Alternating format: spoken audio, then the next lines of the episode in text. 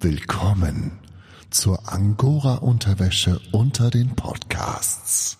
Hier ist Lauter Limits, Folge 38, Mandala. Und hier kommt der Gelassenheitstrainer von Uli Hoeneß, Tobias Osterheider. Unter! Ja, und ich habe mich gerade gefragt, warum ich das Wort Mandala so komisch ausgesprochen habe. Ähm, wahrscheinlich, weil es nicht wie Mandala geschrieben wird, sondern Mandala mit Doppel-N. Ähm, weil heute Weltmännertag ist. Hey, Uli Hoeneß, herzlichen Glückwunsch. ähm, willkommen bei Lauter Lemons. Schön, dass du zuhörst. Und ähm, wir legen direkt los mit einer neuen Kategorie. Und die ähm, stelle ich jetzt mal vor. Hier ist sie.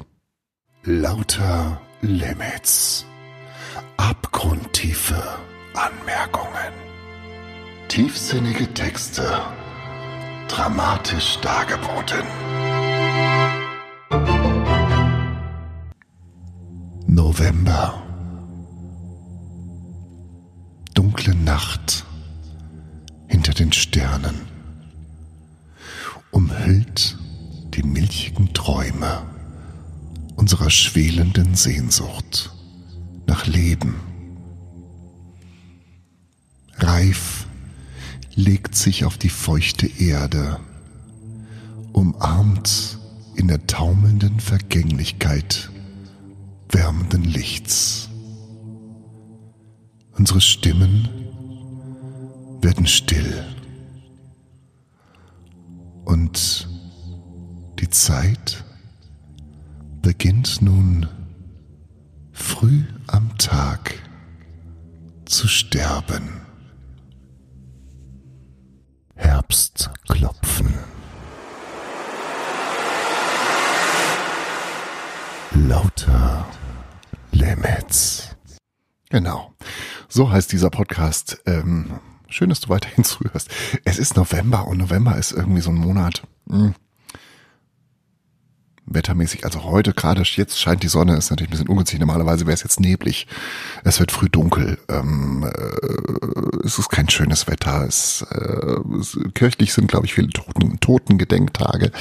November ist so ein bisschen so ein Monat zum zur Ruhe zu kommen, um sich zu besinnen und sich vorzubereiten auf das Weihnachtschaos. Und ähm, Weihnachtschaos gibt es nicht nur in Bezug auf, oh Gott, ich muss ja noch Geschenke besorgen, sondern auch, wenn man diese Geschenke besorgen will und in die Stadt will, dann kann man das so machen wie ich und man lässt sich tragen auf einer Sänfte oder wer es sich nicht so leisten kann, der fährt mit den öffentlichen, was ökologisch gesehen total sinnvoll ist, aber es, es wirkt andere Probleme und deswegen die heutige Voicemail. So, jetzt das noch oben. Hallo, ich bin, äh, ach, jetzt geht das nicht, warte mal. So, jetzt festhalten. So. Hallo, ich bin's. Ich Ach, warum schickt das denn jetzt? jetzt, jetzt muss ich Warte mal, ich muss mal hier gucken. Die Lauter Limits Voicemail. Lieber öffentlicher Nahverkehr. Ich weiß, du bist gut für die Umwelt. Wegen Klimaerwärmung und so und weil es weniger CO2 ausstößt, wenn 50 Menschen mit einem Bus statt mit 30 SUVs in die Stadt fahren. Das ist mir alles klar und, und nachvollziehbar. Es gibt aber einen Aspekt, der die ganzen positiven Effekte mit einem Schlag zunichte macht. Meine Nase. Präziser gesagt, meine Nase in Kombination mit Menschen, die den Bus die U-Bahn oder S-Bahn benutzten. Menschen, die Wichtigeres zu tun haben, als sich regelmäßig zu duschen. Menschen, die ihren Döner, ihre Asia-Nudelfanne oder ihre Nachos mit Käsesoße im Bus essen müssen, weil sie so wahnsinnig busy sind. Menschen, die im Bus so laut telefonieren, dass alle anderen ungewollt Teil einer speziellen Informationsgemeinschaft werden. Früher hing in Bussen und U-Bahnen an jeder Fensterscheibe ein Nothammer zum Zerstören der Scheibe im Falle eines Unfalles. Ich meine, kann man diese Nothämmer nicht wieder installieren? Und dann haut man damit einfach all die Passagiere, die zu sehr stinken, im Bus meinen, etwas essen zu müssen oder telefonieren. Ich glaube, dann wäre wirklich ein sehr großer Schritt in Richtung einer besseren, einer umweltfreundlicheren Zukunft getan. Jetzt aber Moment mal kurz, jetzt ist hier. Ach, scheiße, ja. Ja. Ja, aua, Osterheider? Ja, ist gerade schlecht, warte mal, ich, ich, ich bin gerade am Machen Podcast und so, da muss man gucken. Ah ja, und so habe ich auch gesagt, ich müsste mir auch mal machen. Aber wenn wir uns treffen, da kann ich dir mal persönlich erzählen, gell? Mach's gut, Elfriede. Und jetzt muss ich mal, warte mal, jetzt muss ich mal hier drücken. Das war die Lauter Limits Voicemail. Was das jetzt? jetzt? Ach, scheiße, jetzt habe ich's gelöscht, verdammt noch einmal. gibt natürlich auch positive Aspekte, wenn man mit dem Bus oder mit der S-Bahn oder mit der U-Bahn fährt. Man kriegt immer wieder neue Inspirationen für kleine Geschichten. Ach, ja, aber es stinkt so wahnsinnig. Es ist nicht schön. Hm, gestern im Podcast, falls ihr den gehört habt, ähm, habe ich ein Kinderbuch vorgestellt. Äh, da ging es um Gefühle. Und heute geht's äh, um kein Kinderbuch, sondern ein Buch für Erwachsene. Ähm, aber die Geschichte aus diesem Buch hat was mit Kindern zu tun. Erstmal ähm, der Jingle.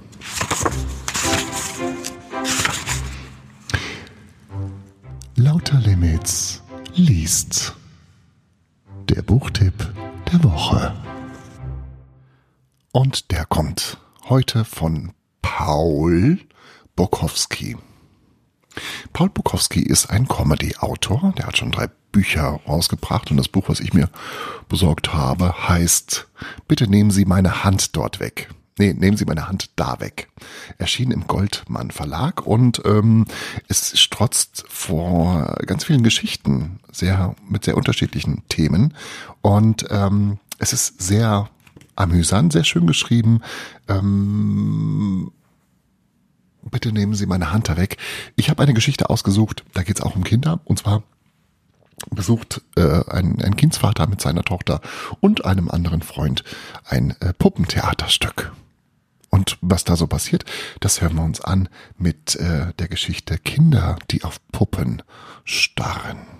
Lauter Literatur. Am Anfang schuf Gott den Himmel und die Erde. Ilsebill salzte nach. Bisher passierte Folgendes. Am Anfang wurde das Universum erschaffen.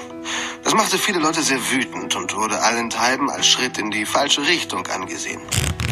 Als Gregor Samsa eines Morgens aus unruhigen Träumen erwachte, fand er sich in seinem Bett zu einem ungeheuren Ungeziefer verwandelt. Es ist eine allgemein anerkannte Wahrheit, dass ein Junggeselle im Besitz eines schönen Vermögens nichts dringender braucht als eine Frau. Heute ist Mama gestorben. Vielleicht auch gestern, ich weiß nicht. Lauter Limits. Kinder, die auf Puppen starren. Mein Kumpel Carsten ruft an. Ob ich nicht Lust hätte, mit ihm und seiner Tochter ins Puppentheater zu gehen. Seine Frau Anke sei krank, er habe folglich eine Karte übrig, wolle aber ungern über eBay Kleinanzeigen anbieten, weil er beim letzten Mal so verstörende Zuschriften bekommen habe. Ich zögere. Es gibt auch Bier, sagt Carsten. Kurz bin ich entrüstet, dass er der Auffassung zu sein scheint, ich bräuchte Alkohol, um an einem Ausflug zum Puppentheater Oberschöne Weide Spaß zu haben. Dann sagt er, wenn wir die S-Bahn nehmen, muss nur die Kleine nüchtern bleiben. Die kennt den Weg nach Hause. In diesem Sinne, herzlich willkommen im Oberschöne Weide. Die anwesenden Eltern können grob in zwei Gruppen unterteilt werden. Zuerst die indigene Bevölkerung, die man an ihren kantigen Kurzhaarschnitten erkennt und daran, dass sie die biografischen Eckdaten ihres Nachwuchses auf den Unterarm tätowiert hat. Wenn ich die Frakturschrift richtig entziffere, sind Oskar und Frieda aktuell die beliebtesten Vornamen in dieser rational befreiten Zone. Dicht gefolgt von den Klassikern Justin, Tamara, Blut und Ehre. Der oder die kleine Ehre hatte übrigens vor vier Monaten Geburtstag.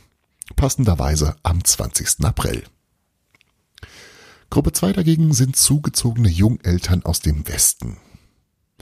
Jungeltern heißt in diesem Falle Mitte, Ende 30 und aus dem Westen. Weißensee, Lichtenberg oder im besten Falle aus dem Friedrichshain. Was beide Gruppen eint, sie halten Carsten und mich für ein schwules Paar mit Kind. Was zumindest zwei der anwesenden Muttis Tränen der Rührung in die Augen treibt, einem der märkischen Klatzköpfe allerdings eine etwas unschöne Zornesröte in das grobschlächtige Gesicht. Ich will aber mal nicht so sein. Vielleicht ist der Gute auch nur Allergiker, der heute Morgen vergessen hat, sein Antihomohistamin einzuschmeißen. Die beiden Betreiberinnen des Kindertheaters sind sehr angetan von unserer Gegenwart. Schwule Eltern aus dem Wedding. Davon habe man gehört, aber es nicht für möglich gehalten. Wir zahlen nur die beiden Hefeweizen, die Haferkekse und der Kinderkakao gehen anscheinend aufs Haus. Carsten gibt zu, dass er sich an derlei Privilegien durchaus gewöhnen könne. Dann erscheint ein transidentitäres Paar mit Zwillingen und Migrationshintergrund. In Sachen Diversity laufen die beiden uns ganz mühelos den Rang ab. Arschlöcherinnen, denke ich. Das Puppenstück, welches am Nachmittag kredenzt wird, trägt übrigens den klingenden Titel Titti und Moschi finden einen Wurm. Weiß der Geier, warum Carsten das nicht bei eBay Kleinanzeigen einstellen wollte. Sollte ich jemals an einer Schreibblockade leiden, werde ich genau das tun. Hey Leute, wegen Krankheit abzugeben. Eine Eintrittskarte für das Kinderpuppenstück Titi und Moschi finden ein Wurm. Und dann zurücklehnen und einfach mitschreiben, während das Internet implodiert. Dass Carsten und seine Frau Anke bei der Erziehung ihres Sprösslings eine ganze Menge richtig gemacht haben, dämmert mir schon lange. Als die Vierjährige aber verlangt, in der letzten Reihe zu sitzen und auf unsere Frage nach dem Warum antwortet, das sieht man weniger, beschließe ich den beiden und ihrem Nachwuchs ein literarisches Denkmal zu setzen. Voilà. Es gibt diverse sichere Anzeichen, dass das Stück in wenigen Momenten beginnt. Allen voran die Tatsache, dass das Saallicht mit einem Kippschalter sehr kunstvoll und fließend von 100 auf 0 Prozent hinuntergedimmt wurde. Zweites sicheres Anzeichen ist ein offensichtlich GEMA-freies Kinderlied, das aus beiden Aktivboxen dröhnt. Wenn ich mich richtig an Dante Alighieri's göttliche Komödie erinnere, dann sind 70er Jahre Kinderchöre der fünfte Kreis der Hölle. Das letzte Anzeichen sind die sechs umliegenden Familienväter, die gerade rechtzeitig ihre Smartphones gezückt haben, um in der kommenden Stunde das Erbe ihrer Kinder beim Online-Poker zu verballern. Es beginnt der erste Akt. Wir befinden uns in einer Zweck-WG von Titi und Moshi. Titi ist ein Hund, Moshi eine Katze, was man beides bestenfalls erahnen kann. Titi und Moshi sehen gelinde gesagt etwas ungewöhnlich aus. Das könnte natürlich ein stiller Prozess, Protest sein gegen Lukismus, Speziismus und die stereotype Darstellung von zwangsdomestizierten Wildtieren. Oder aber der Tatsache geschuldet sein, dass die geheimnisvolle Puppenspielerin im Erstberuf bei der Berliner Stadtreinigung arbeitet und sechs bis siebenhundert Upcycling-Videos zu viel gesehen hat. Hallo Leute, ich bin's wieder, euer Puppenmacher aus Sindelfingen. Heute zeige ich euch, wie man aus einem alten Gummihandschuh, schwarzem Industrieklebeband, sechs Pfeifenreinigern und einem toten Waschbären eine total lustige Handpuppe zaubert. Und das alles in unter drei Minuten. Die Handlung des ersten Aktes ist schnell erklärt.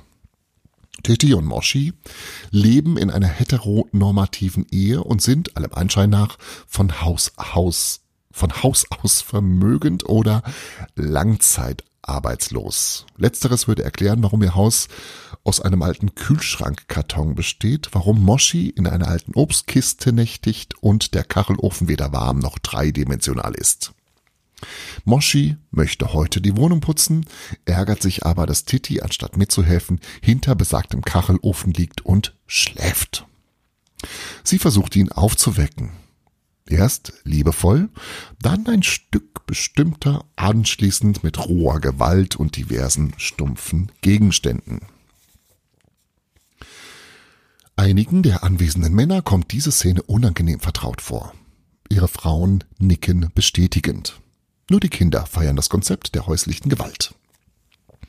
Als Titi aus dem Tiefschlaf aufschreckt und dabei Moshi versehentlich bewusstlos schlägt, kennt die Begeisterung der Kinderschar kein Halten mehr. Ein Junge aus der zweiten Reihe bepieselt sich vor Lachen, woraufhin erneut ein GEMA-freies Kinderlied eingeschoben werden muss, bis das Kind trockengelegt und der erstaunlich große Wasserschaden beseitigt ist. Ob das Kind von Carsten an der ganzen Chose seinen Spaß hat, ist schwer zu sagen. Zumindest wirkt es ruhig und konzentriert, bis uns auffällt, dass sein Blick nicht etwa der fabulösen Inszenierung folgt, sondern einer Episode Shopping Queen auf einem Smartphone eine Reihe weiter vorn. Einem Smartphone, das lustigerweise dem grobschlächtigen Homophobiker mit der auffälligen Doppelrune auf dem Unterarm gehört. Ich wiederhole, Shopping Queen. Jedem Salutierchen sein Pläsierchen. Akt 2 beginnt. Titti und Moshi finden einen Wurm im Garten. Die Kinder sind verwirrt. Sie sehen keinen Wurm. Seht ihr einen Wurm? fragt Titti in die Runde. Nein, rufen die Kinder wahrheitsgemäß zurück. Doch, ruft Titti. Nein, wiederholen die Kinder. Was seht ihr dann? fragt Moshi.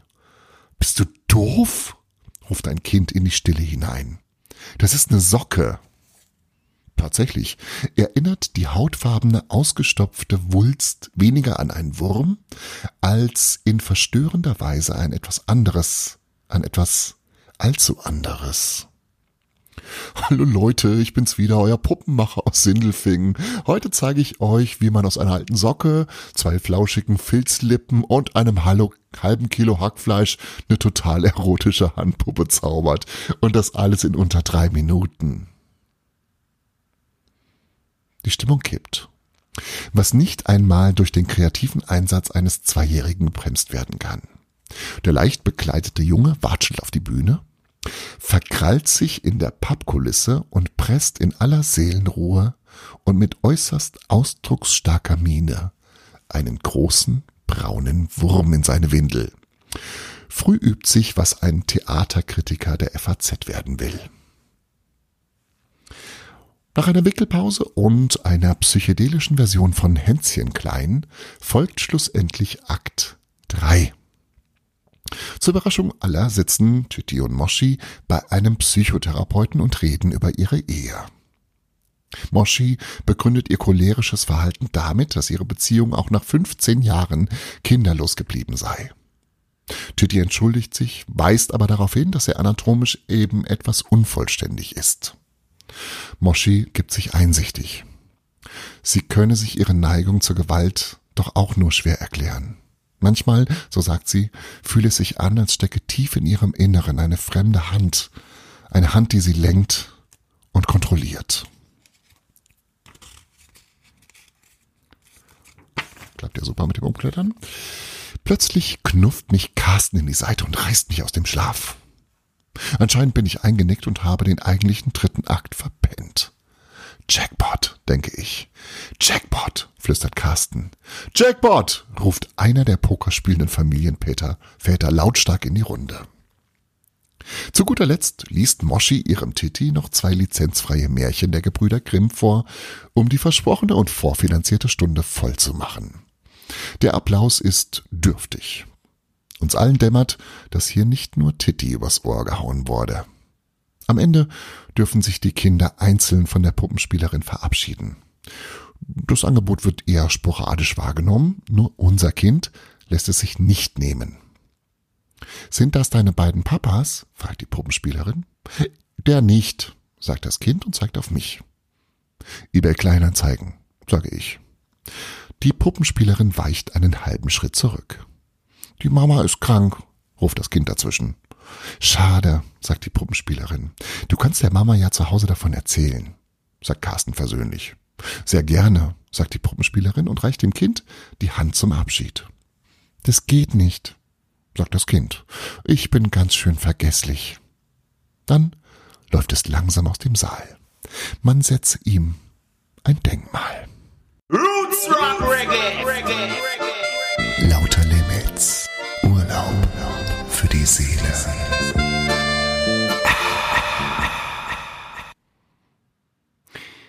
Kinder, die auf Puppen starren von Paul Bukowski. Ein sehr lesenswertes Buch mit ganz vielen amüsanten Kurzgeschichten und Jürgen von der Lippe, und der muss es wissen, weil der ist ja auch schon alt, schreibt über ihn eines der größten nachrückenden Comedy-Talente. Paul Bukowski. Merkt euch diesen Namen. Äh, das war das. Das war Lauter Limits liest. Der Buchtipp der Woche.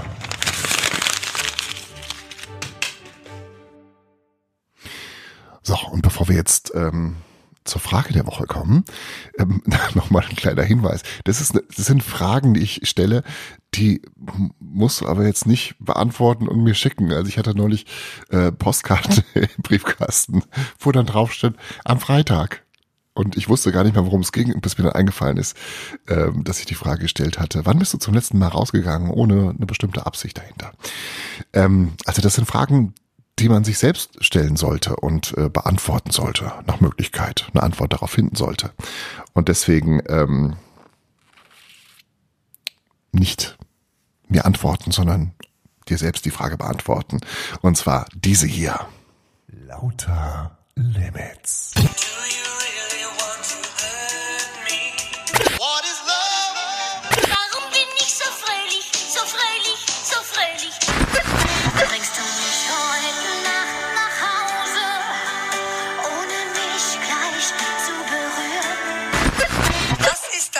Gegenteil vom Blasen. Die Frage der Woche.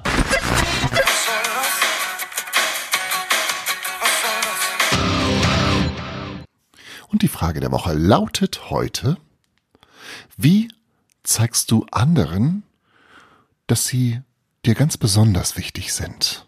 Wie zeigst du anderen, dass sie dir ganz besonders wichtig sind?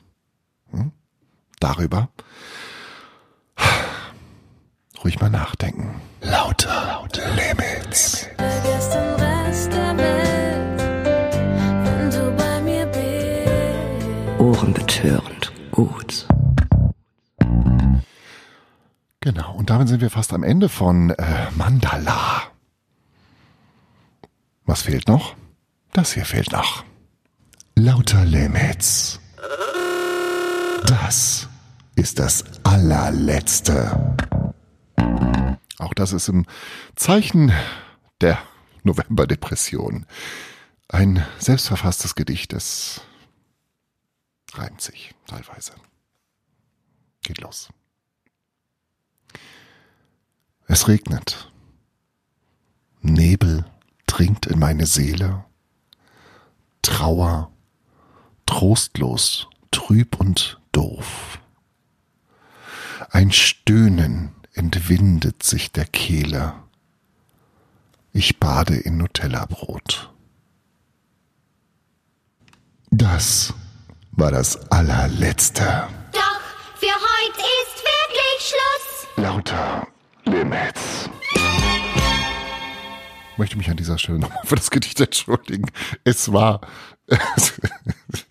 es war kurz nach dem Krieg, wir hatten kein Geld für Gedichte. So, in diesem Sinne habt eine schöne Woche. Wir hören uns nächsten Sonntag wieder. Bis dahin, tschüss. Lauter Limits. Performing Podcast Passion.